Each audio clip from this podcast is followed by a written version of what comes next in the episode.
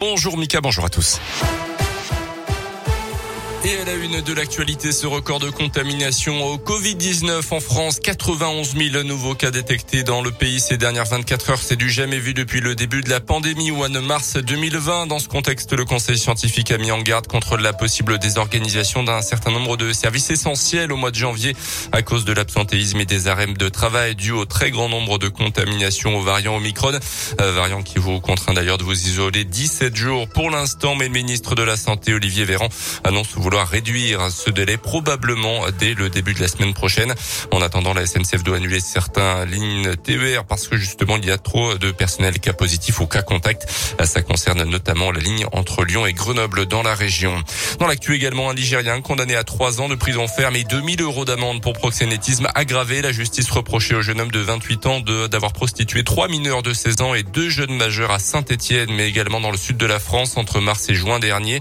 Au moment de cette interpellation, le 15 novembre, les enquêteurs avaient saisi plus de 2500 euros en espèces, des documents attestant de nombreux transferts de dépôts de fonds et une garde-robe avec des vêtements de luxe dont la valeur marchande a été estimée à près de 7000 euros. Peut-être une déception en Auvergne pour les anciens salariés de Luxfer à Gerza, près de Clermont-Ferrand. À l'arrêt depuis 2019, cette usine, les employés se battent pour que la société rouvre ses portes, mais le seul repreneur potentiel aurait finalement jeté l'éponge ces derniers jours. Selon la montagne, le président de la région Auvergne-Rhône-Alpes, Laurent Wauquiez, promettait fin, euh, fin novembre euh, de dévoiler les contours de ce projet avant la fin de l'année, justement. La région pointe du doigt l'absence de positionnement clair de la part de la métropole Pas de double ration de bûche pour les joueurs de la SM. Les rugbymen français n'ont plus de vacances de Noël depuis quelques années. Euh, mais le, car le championnat ne fait pas relâche. Cette année, par exemple, les Auvergnats joueront euh, le dimanche 26 décembre à Brive. Deux entraînements seulement étaient prévus mardi et mercredi. Et depuis, les joueurs euh, sont en famille tout en sachant très bien qu'ils ne doivent pas faire n'importe quoi, Tiffaine Coulon.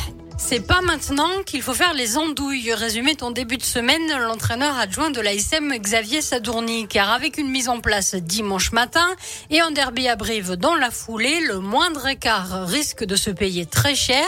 Le deuxième ligne, Paul Gédrasiak, a prévu de se coucher tôt ce soir et demain et de rester raisonnable. On va profiter en famille, mais il n'y aura pas d'excès.